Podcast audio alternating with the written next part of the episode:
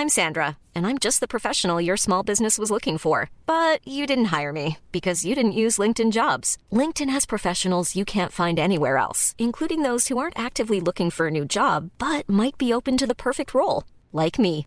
In a given month, over 70% of LinkedIn users don't visit other leading job sites. So if you're not looking on LinkedIn, you'll miss out on great candidates like Sandra. Start hiring professionals like a professional. Post your free job on linkedin.com/people today.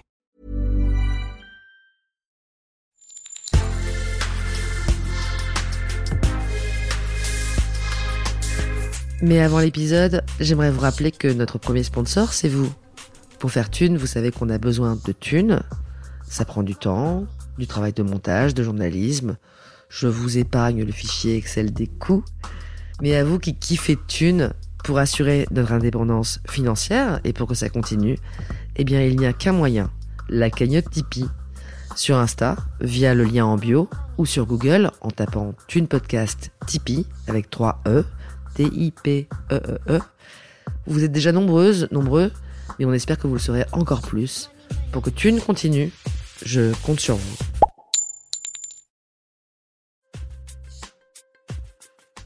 Thune, le premier podcast intime sur l'argent.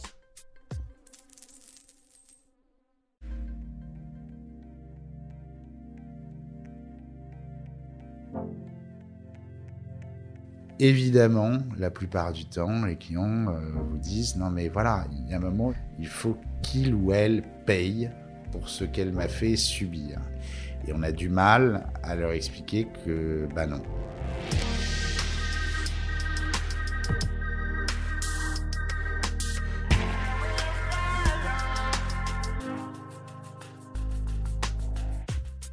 Quand un couple décide de divorcer, il se retrouve souvent sur un territoire inconnu et peu accueillant, où s'entremêlent sentiments, griefs, enfants et argent. Dans un divorce plus qu'ailleurs, faire payer l'autre prend tout son sens. Avec Gauthier Gissereau, avocat spécialisé en droit de la famille, nous discuterons des limites du divorce et de son encadrement. Que vaut vraiment un adultère? Est-ce qu'un divorce peut enrichir ou ruiner l'une des deux parties? Faut-il couper net ou faire traîner?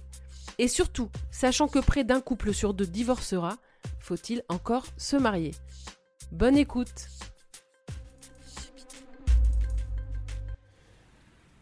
Bonjour, maître Gauthier Gissereau. Euh, vous êtes avocat spécialisé en droit de la famille à Paris, dans le 7e. Et aujourd'hui, on va parler plus spécifiquement euh, du divorce et de ce que le divorce engendre en frais, en joie et en peine. Dans les problématiques liées au divorce, bah, il y a deux euh, sujets euh, majeurs. Le sujet des enfants et puis évidemment euh, le sujet de l'argent. Dans la plupart des dossiers, les gens que je peux rencontrer viennent me voir en privilégiant d'abord l'aspect, je dirais, humain, les enfants, etc. Et puis, et puis ça finit souvent par des problèmes d'argent. Comment est-ce que finalement on va réussir à organiser, euh, à organiser la vie d'après? Il faut savoir qu'un divorce, de toute façon, c'est une perte euh, de pouvoir d'achat. Dans les grandes villes, encore plus. Hein. Comme vous l'avez rappelé, je suis avocat à Paris. Aujourd'hui, de plus en plus de gens veulent, et je pense que c'est une bonne chose, que les enfants vivent alternativement euh, chez les deux parents, de manière égalitaire, hein, ce qu'on appelle la résidence alternée. Euh, il est bien évident qu'on vit plus facilement euh, dans un appartement à quatre que dans deux appartements à trois, hein, une semaine sur deux. Homme ou femme, dans quel état arrivent vos clients? Euh, quand ils décident d'initier euh, un divorce Euh, mal. C'est toujours un drame. Hein. Un divorce, c'est encore plus quand il y a des enfants. J'ai eu heureusement des, dossiers dans lesquels les choses se sont extrêmement bien passées. Mais c'est vrai que les gens n'arrivent pas dans un état très agréable. D'abord parce qu'il y a une séparation, parce que ce sont des gens qui se sont globalement et heureusement euh, aimés, euh, qu'ils ont souvent des enfants euh, ensemble, ils ont souvent des économies euh, ensemble, et ils savent pas très bien comment est-ce que les choses vont se dérouler, à quelle sauce ils vont être mangés, est-ce qu'ils vont continuer à avoir leurs enfants aussi souvent, est-ce qu'ils vont continuer à, pouvoir habiter dans le même appartement, est-ce qu'ils vont continuer à partir en vacances dans les mêmes conditions. Voilà, les, les, les gens sont, sont pas très bien et je dirais même plus, le divorce est souvent engagé par une personne euh, ou en tout cas la procédure, même si après on peut arriver à se mettre d'accord, mais c'est sûr que il y a toujours quelqu'un qui est à l'initiative et quelqu'un qui subit. Et pour la personne qui subit euh, le divorce, la séparation, euh, c'est extrêmement difficile. On va arriver au cœur du problème, c'est est-ce que l'argent a pour fonction de réparer les préjudices Quand vous me dites que le divorce est en général initié par une personne, est-ce que donc la personne qui subit ce divorce et qu'on imagine peut-être plus blessée va être celle qui va potentiellement le plus réclamer? Oui. Alors, évidemment, c'est comme ça que ça se passe, parce que de toute façon, il n'y a pas tellement d'autres manières de compenser ou de réparer un préjudice que d'allouer une somme d'argent. Maintenant, il faut savoir euh, que depuis déjà euh, de nombreuses années, euh, le législateur, et je pense que c'est une bonne chose, a entendu distinguer la faute, le coupable, entre guillemets, de l'aspect financier. On peut demander des dommages et intérêts parce que on a été trompé, c'est rare qu'on les obtienne. On peut demander des dommages et intérêts parce que non seulement on a été trompé, mais en plus un enfant est né de cette relation euh, hors mariage.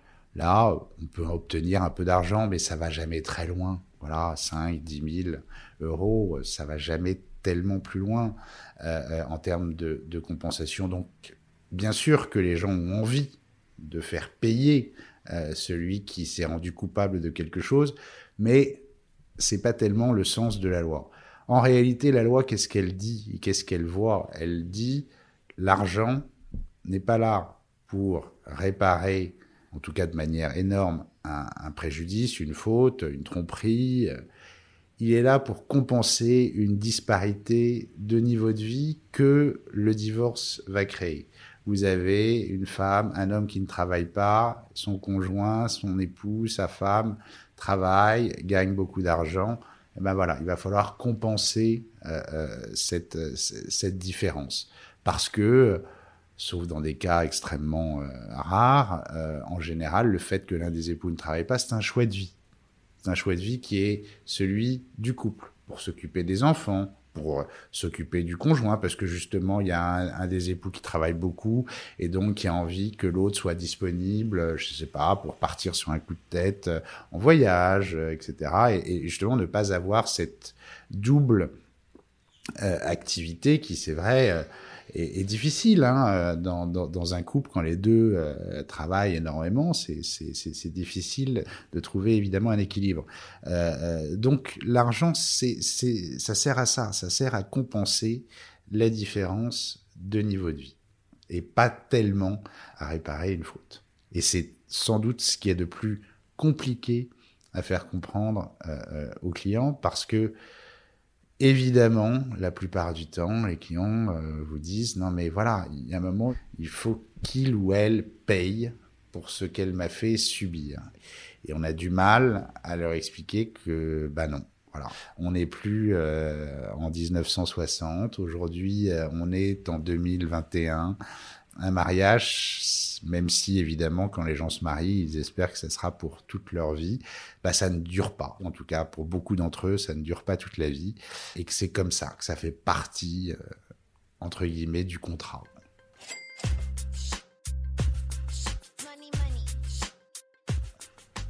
Donc en fait, l'adultère ne vaut plus rien. Non, plus grand chose. Si vous voulez, moi c'est toujours ce que je dis et c'est pour ça que j'essaye toujours de faire en sorte de trouver un accord, obtenir un divorce pour faute, se battre pendant des années au risque de détruire encore un peu plus la cellule parentale, euh, tout ça pour obtenir un beau jugement, mais qu'est-ce que vous allez faire de ce jugement si ça ne change rien dans la vie de tous les jours, si ça ne change rien financièrement, si ça ne change rien euh, euh au niveau euh, de la résidence des enfants? Vous allez pouvoir l'afficher dans votre salon et encore pas tellement parce que vous aurez sans doute honte que vos amis voient ce que vous avez été amené euh, à faire, euh, les attestations que vous avez été obligé de demander, etc., pour démontrer quelque chose qui, certes, est dramatique pour beaucoup. Hein, voilà, découvrir qu'on a été trompé, que son conjoint a mené une double vie, c'est sûr que c'est extrêmement difficile, mais ça fait partie aujourd'hui. C'est comme ça, en tout cas, que, que beaucoup c'est comme ça que le législateur euh, le comprend. Ça fait partie, ça fait partie de la vie. Voilà. Est-ce que vous pourriez nous donner quelques exemples, un exemple type de la famille qui vient vous voir et ce à quoi ils peuvent prétendre? Alors, d'abord, c'est pas la famille qui vient me voir, c'est l'un ou l'autre des époux, puisque aujourd'hui, même dans le cadre d'un divorce par consentement mutuel, euh, il faut avoir, il faut que chacun ait son avocat. Alors on va prendre comme exemple celui qui initie la procédure. Voilà. Euh, et je vais être un peu caricatural, mais c'est quand même la majorité des cas. Euh, voilà. Un homme vient me voir parce que a décidé de refaire sa vie ou de d'officialiser une double vie qui a pu avoir lieu parce que les enfants ont grandi, parce que parce que sa nouvelle compagne veut aussi que les choses avancent. Bon. Il vient me voir et il va m'exposer donc euh, ses difficultés. Premièrement, je vais lui demander euh, sous quel régime matrimonial êtes-vous euh, marié? Est-ce que vous avez signé un contrat de mariage? En général, si c'est le cas, c'est un contrat de séparation de biens ou est-ce que vous n'avez pas signé de contrat de mariage et donc à ce moment-là, vous êtes marié sous régime de la communauté C'est-à-dire que tout ce que vous avez gagné pendant le mariage, tout ce que vous avez acheté pendant le mariage, eh ben, même si vous l'avez acheté, ça aussi c'est difficile à faire comprendre aux gens, même si vous l'avez acheté avec vos salaires à vous, ben, ça appartient aux deux. Bon.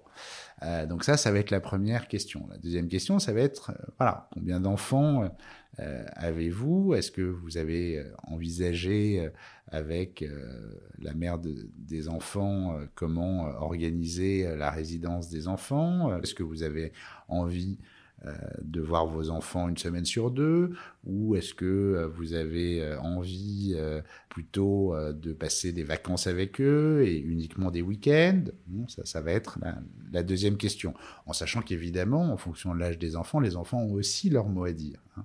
Et c'est plus uniquement à partir de 13 ans, contrairement à ce qu'on pense. Cette fameuse date des 13 ans n'existe plus depuis bien longtemps. C'est un enfant en âge de discernement peut être entendu par le juge pour donner son avis sur l'endroit où il veut vivre, avec qui, comment et dans, et dans, quelle, et dans quelles circonstances. Après, euh, Comment est-ce que vous envisagez euh, financièrement les choses? Est-ce que euh, vous voulez vendre le bien dans lequel vous vivez? En général, les Français sont souvent propriétaires de leur résidence principale. Est-ce que vous voulez le garder, racheter la part à votre épouse? Est-ce que vous voulez au contraire céder? Votre part à votre épouse. Et, puis la dernière question, c'est évidemment celle de la prestation compensatoire. Donc voilà, si l'épouse a moins travaillé ou peut travailler ou gagne moins d'argent, voilà, comment est-ce qu'on envisage de compenser voilà cette, cette différence de niveau de vie? Alors il y a des méthodes de calcul et on essaye de faire les choses un petit peu euh, de manière euh, précise dès le premier rendez-vous. Après, on fixe évidemment le, montant euh, des honoraires, parce que je sais que c'est un sujet qui, qui vous intéresse dans, dans ce podcast. Et, et, et, et, évidemment, bah, moi, c'est comme ça que je vis. Hein, donc, évidemment, je sais pas, tout ça n'est pas gratuit, même si euh, en France, il y a un service d'aide juridictionnelle. Quand on gagne peu d'argent, euh, les frais d'avocat peuvent être mis à la charge de la société. Hein, voilà, c'est ce qu'on appelle l'aide juridictionnelle. Et puis, euh, voilà, le client, le client s'en va. Imaginons quelqu'un qui n'y connaît rien, qui vient vous voir et, qui vous demande quelle somme elle peut imaginer verser pour euh, se payer cette procédure de divorce en termes d'honoraires. Les honoraires en France sont libres. Hein, donc, c'est-à-dire que c'est euh, une convention entre l'avocat et son client. Les honoraires ne peuvent pas être fixés uniquement au résultat. Hein peut y avoir une convention d'honoraires en fonction du résultat, mais il doit de toute façon y avoir un, honoraire versé, même si le résultat escompté n'est pas celui qui est là. Vous avez grosso modo deux manières d'envisager les honoraires euh, entre un, avocat et son client. Soit vous faites un tarif horaire, mais c'est souvent extrêmement compliqué, difficile.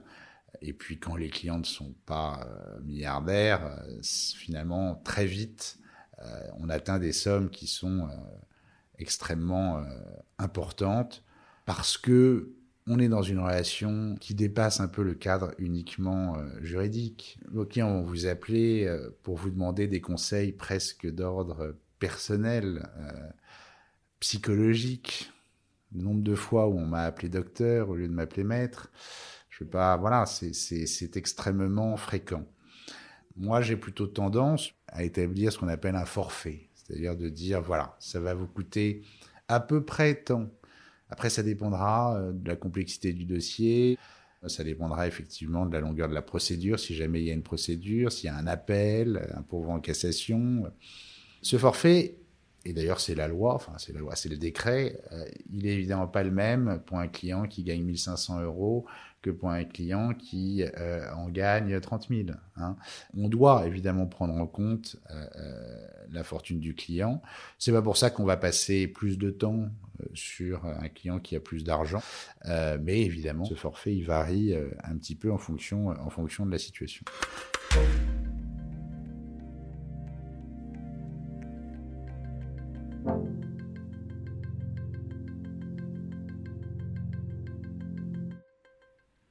Combien coûte un divorce à peu près Donnez-moi une fourchette. Je vais vous dire, c'est, on est pour un divorce par consentement mutuel relativement euh, simple. Euh, on est euh, entre 2005 et 5000 hors taxe. Et plus le divorce est long et pénible, et plus il coûte cher. Exactement. Revenons dans le cœur du problème sur ce calcul des prestations compensatoires. Il y a une grille indicative établie par euh, le ministère de la Justice pour les, ce qu'on appelle les contributions à l'entretien et à l'éducation des enfants, ce qu'on appelait avant la pension alimentaire pour les enfants. Pour la prestation compensatoire, euh, il y a un article du Code civil qui établit un certain nombre de critères. L'âge des époux, la durée du mariage, la santé, les revenus, le patrimoine, etc. etc. Bon.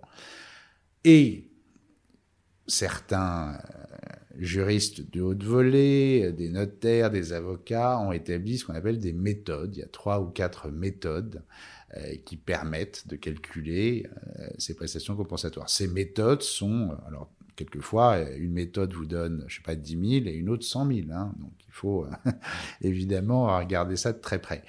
Et les magistrats utilisent alternativement certaines de ces méthodes pour procéder au calcul. Aucune de ces méthodes n'est véritablement parfaite. Ce que je peux dire, sans rentrer dans plus de détails parce que c'est hyper technique, euh, ces méthodes, elles partent d'un présupposé qui est que pour euh, atteindre le point zéro, on part de 20 ans de mariage, deux enfants. Voilà. Donc si on dépasse les 20 ans de mariage et si on a plus de deux enfants, bah, à ce moment-là, il y a des, pourcentages supplémentaires qui s'appliqueront aux chiffres qui auraient été déterminés. Et si on a moins de 20 ans de mariage et moins de deux enfants, c'est pareil. Reprenons ce cas de tout à l'heure, euh, de cet homme donc qui vient vous voir, euh, qui décide de divorcer, et admettons que sa femme ait passé 10 ans à s'occuper de l'éducation des enfants. Comment est-ce que ceci est valorisé? Vous avez allez, un époux euh, qui gagne 10 euh, 000 euros par mois, euh, deux enfants, 20 euh, ans de mariage, et pendant 10 ans, l'épouse n'a pas travaillé. Les époux sont propriétaires de leur appartement, il reste encore un crédit. La famille du mari a apporté un peu d'argent pour permettre l'acquisition de cet appartement, donc l'épouse, bah, elle va se retrouver avec, si l'appartement est mis en vente, avec euh, une petite part, hein, mais pas la totalité, parce qu'il faudra d'abord rembourser le crédit, et puis il faudra comptabiliser et prendre en compte euh, l'apport euh, de la famille du mari, des parents du mari. Donc, allez, mettons que l'appartement, il vaille un million, il reste 500 000 euros de crédit, donc à la vente, on récupère 500 000 euros. Euh, et puis la famille du mari euh, a apporté 100 000 euros. Bon, et ben donc vous voyez bien que grosso modo l'épouse, elle va se retrouver à peu près euh, avec 200 000 euros. Donc pas de possibilité de se reloger. Puis si elle ne travaille pas, c'est compliqué parce que 200 000 euros, À Paris, malheureusement, on va pas, on va pas très très loin. On peut pas acheter effectivement un appartement, euh, encore moins de la même taille. C'est même quand on n'a pas de revenus très difficile euh, de louer euh, parce que les, les, propriétaires demandent des garanties. Donc c'est très compliqué. Alors il y a donc ce dont on parlait tout à l'heure, la prestation compensatoire pour essayer de compenser les choses, mais il est bien évident que cette prestation compensatoire, dans un exemple comme celui que je viens de vous livrer, si elle atteint, allez, 150, 200 000 euros, c'est aussi le grand maximum. Donc, si vous voulez, en question va se retrouver avec 350, 400 000 euros sans logement. Voilà c'est évidemment une somme très importante, hein, parce qu'il y a beaucoup de gens qui aimeraient avoir tout ça. Quand on vit à Paris, qu'on a eu l'habitude de vivre, je dirais, bourgeoisement, dans un appartement qui vaut un million d'euros, euh, avec un mari qui gagne bien sa vie, ou une femme, d'ailleurs là j'ai pris un exemple un peu caricatural, mais ça, marche évidemment dans les deux sens, bah, c'est très, c'est très difficile. Euh, et c'est sans doute ce qu'il y a de plus compliqué à faire comprendre aux clients, homme ou femme, encore une fois, que je peux être amené à voir, c'est que le divorce, c'est l'appauvrissement immédiat. Et quelle que soit la situation. Alors bien sûr, il y a des techniques qui permettent de faire un peu durer les choses. Hein. On sait tous comment faire traîner un peu euh, un divorce et quelquefois, il en va de l'intérêt de certains. C'est très rare, à mon sens, que ce soit véritablement l'intérêt des clients que d'essayer de faire traîner un peu les choses, même si au début, effectivement, financièrement, ça peut avoir un certain intérêt de rester dans l'ancien logement, etc. Euh, c'est très rare. Pourquoi? Parce que bah parce qu'il y a quand même un moment où il faut essayer de se remettre à travailler et c'est très difficile euh, de mener euh, tous ces combats euh, de front, euh, à la fois retrouver un emploi, parce que de toute façon, même avec les fameux 400 000 euros que je vous promettais tout à l'heure, bah, il faudra se remettre à travailler. Euh, en plus, il y a évidemment la problématique des enfants hein, qui se retrouvent nécessairement dans ce conflit et c'est évidemment très compliqué. Et puis les procédures sont très longues, c'est toujours beaucoup plus facile, me semble-t-il, de retrouver un emploi à 45 ans euh, qu'à 52, euh, à 52 euh, qu'à 60, etc., etc. Et puis il y a aussi alors là aussi, je dépasse mon rôle habituel. Hein. On refait sa vie plus facilement à 40 qu'à 60. Hein. Il faut aussi penser à ça. Tout ça, c'est un long cheminement. Le divorce, c'est un long cheminement psychologique, c'est un long cheminement familial et c'est un long cheminement financier. Voilà. Est-ce que vous avez vu des gens, des fois, perdre les pédales avec les montants d'argent euh, demandés ou avec euh, via des refus clairs et nets de dédommager l'autre? Bien sûr, bien sûr. Oui, oui. Enfin, il y a, mais des, deux côtés, de, de, celui qui réclame, qui, qui, qui ne comprend pas. Pourquoi est-ce que euh, mon mari ou ma femme continue à partir euh, en vacances sur des yachts à l'île Maurice alors que moi je loue une maison à Sarlat? Euh, Oui, donc, résultat, je, vais demander et je refuse de divorcer à moins d'eux. Voilà. Et de l'autre côté, voilà, des, des, hommes ou des femmes qui disent Attendez, moi j'ai travaillé toute ma vie euh, pour euh, acheter cette maison, acheter euh, une résidence secondaire, que les enfants aillent à l'école, etc., pendant que l'autre ne foutait rien. et je vais être obligé de lui donner la moitié de ce que j'ai gagné, bon, ça c'est la loi, hein. mmh. je vais être obligé de lui donner la moitié de ce que j'ai gagné, et en plus, je vais être obligé de donner une prestation compensatoire. Alors c'est vrai que c'est compliqué de prévoir le divorce lorsqu'on se marie. Mais en France, les gens ne font pas assez de contrats de mariage parce que sans doute ils ne sont pas suffisamment informés. Lorsqu'on est marié sous régime de la séparation de biens, bah, ce type de problématique se pose moins. En France, les, les, ce qu'on appelle les prenups euh, aux États-Unis, c'est-à-dire de, de prévoir déjà les conséquences du divorce avant le mariage, c'est impossible, ça n'existe pas. Mais le contrat de mariage, ça permet quand même, pas de prévoir le divorce, pas de prévoir les conséquences du divorce, mais enfin de séparer un peu les patrimoines et de faire en sorte qu'on n'ait pas ce sentiment d'injustice, même si, même si, et je dois le dire, la communauté, c'est quand même le plus beau des régimes. Parce Ça, c'est votre côté romantique, Gauthier. Exactement, voilà. C'est le plus beau des régimes. C'est normal dans, dans une vie de couple. C'est normal. L'un va plus travailler, l'autre va peut-être plus s'occuper de sa famille, et puis ça peut changer d'ailleurs à certains moments de la vie. Et donc de, de considérer que finalement ce qu'on construit ensemble, quel que soit celui qui a apporté euh, euh, l'argent, bah, ça appartient aux deux, oui, c'est assez beau. Mais vous recommandez tout de même de se marier sous le régime de la séparation des biens.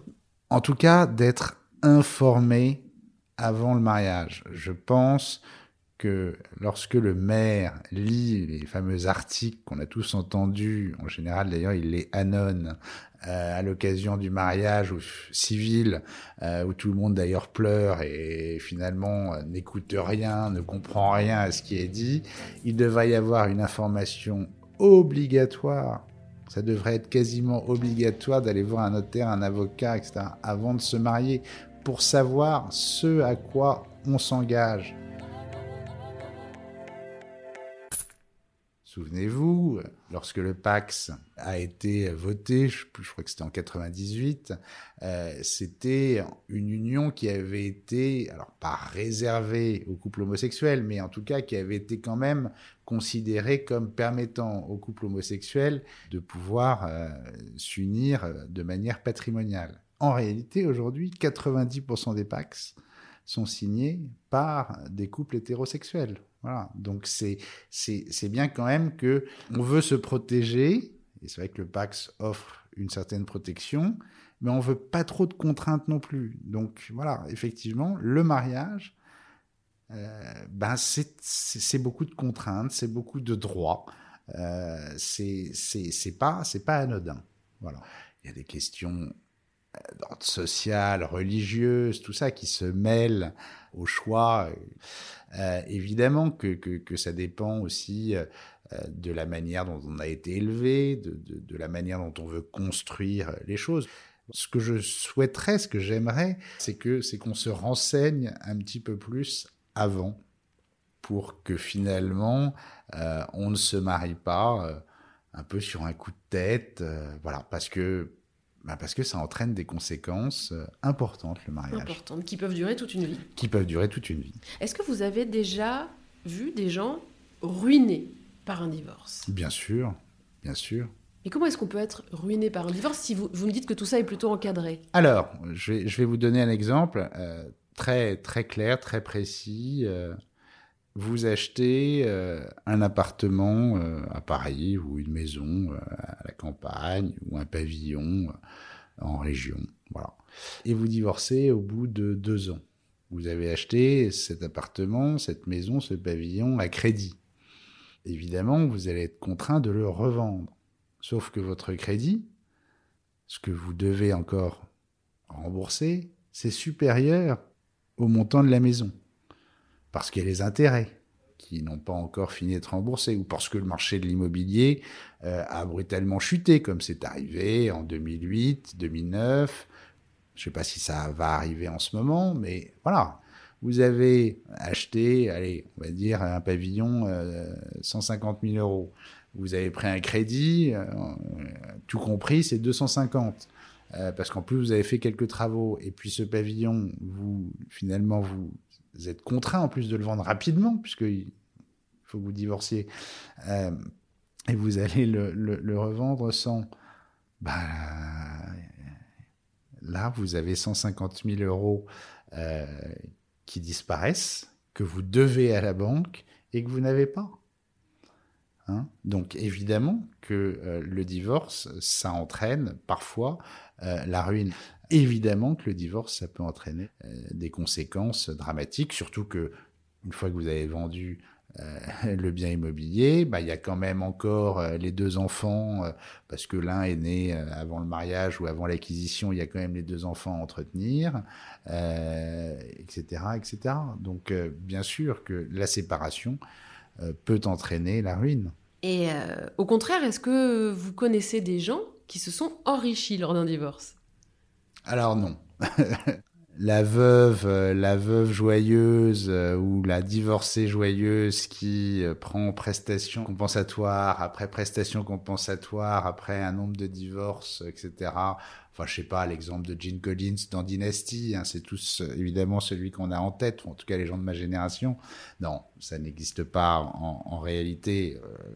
alors, il peut y avoir certaines personnes qui, de par leur mariage, ont épousé des gens qui avaient beaucoup plus d'argent, donc qui pendant le mariage se sont retrouvés euh, avec un niveau de vie bien supérieur à celui qu'ils avaient euh, avant le mariage, et nécessairement par le biais de cette fameuse prestation compensatoire, bah, leur niveau de vie après le divorce sera pas le même que pendant le mariage, mais il sera sans doute un peu supérieur à celui qu'il n'était avant le mariage. Bon, voilà, c'est peut-être le seul cas d'enrichissement que je peux que je peux citer.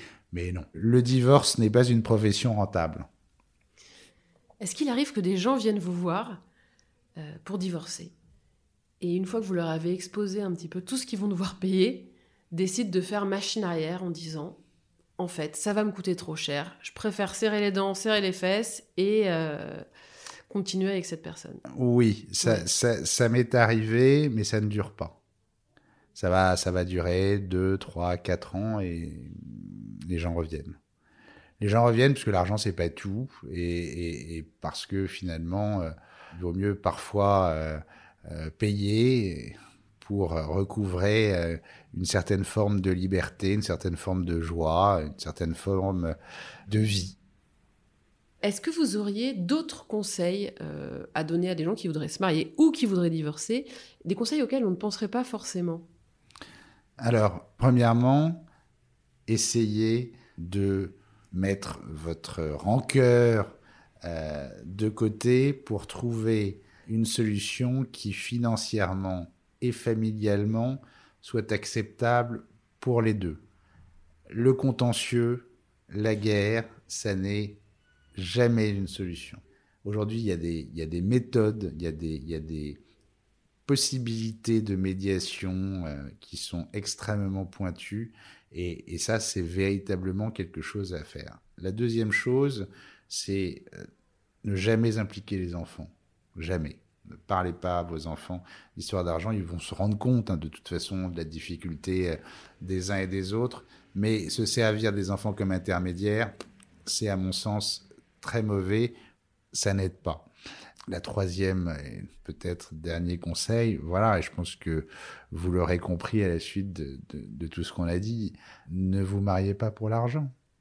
Mariez-vous pour construire une famille, mariez-vous pour euh, construire votre couple, euh, mariez-vous euh, pour protéger votre famille, pour protéger vos enfants, mariez-vous parce que c'est votre religion qui vous le commande, mariez-vous parce que vous êtes amoureux, fou, et que vous souhaitez que, que cet amour soit symbolisé par une institution plurimillénaire, mais ne vous mariez pas pour l'argent, puisque là, ça sera toujours un amour déçu.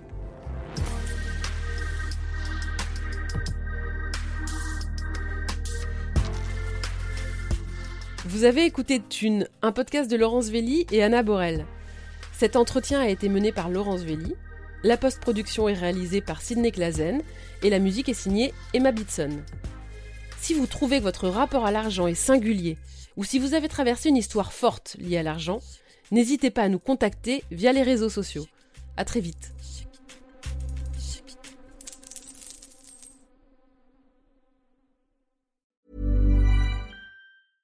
Mom deserves the best, and there's no better place to shop for Mother's Day than Whole Foods Market. They're your destination for unbeatable savings, from premium gifts to show-stopping flowers and irresistible desserts. Start by saving 33% with Prime on all body care and candles. Then get a 15-stem bunch of tulips for just $9.99 each with Prime. Round out Mom's menu with festive rosé, irresistible berry chantilly cake, and more special treats. Come celebrate Mother's Day at Whole Foods Market.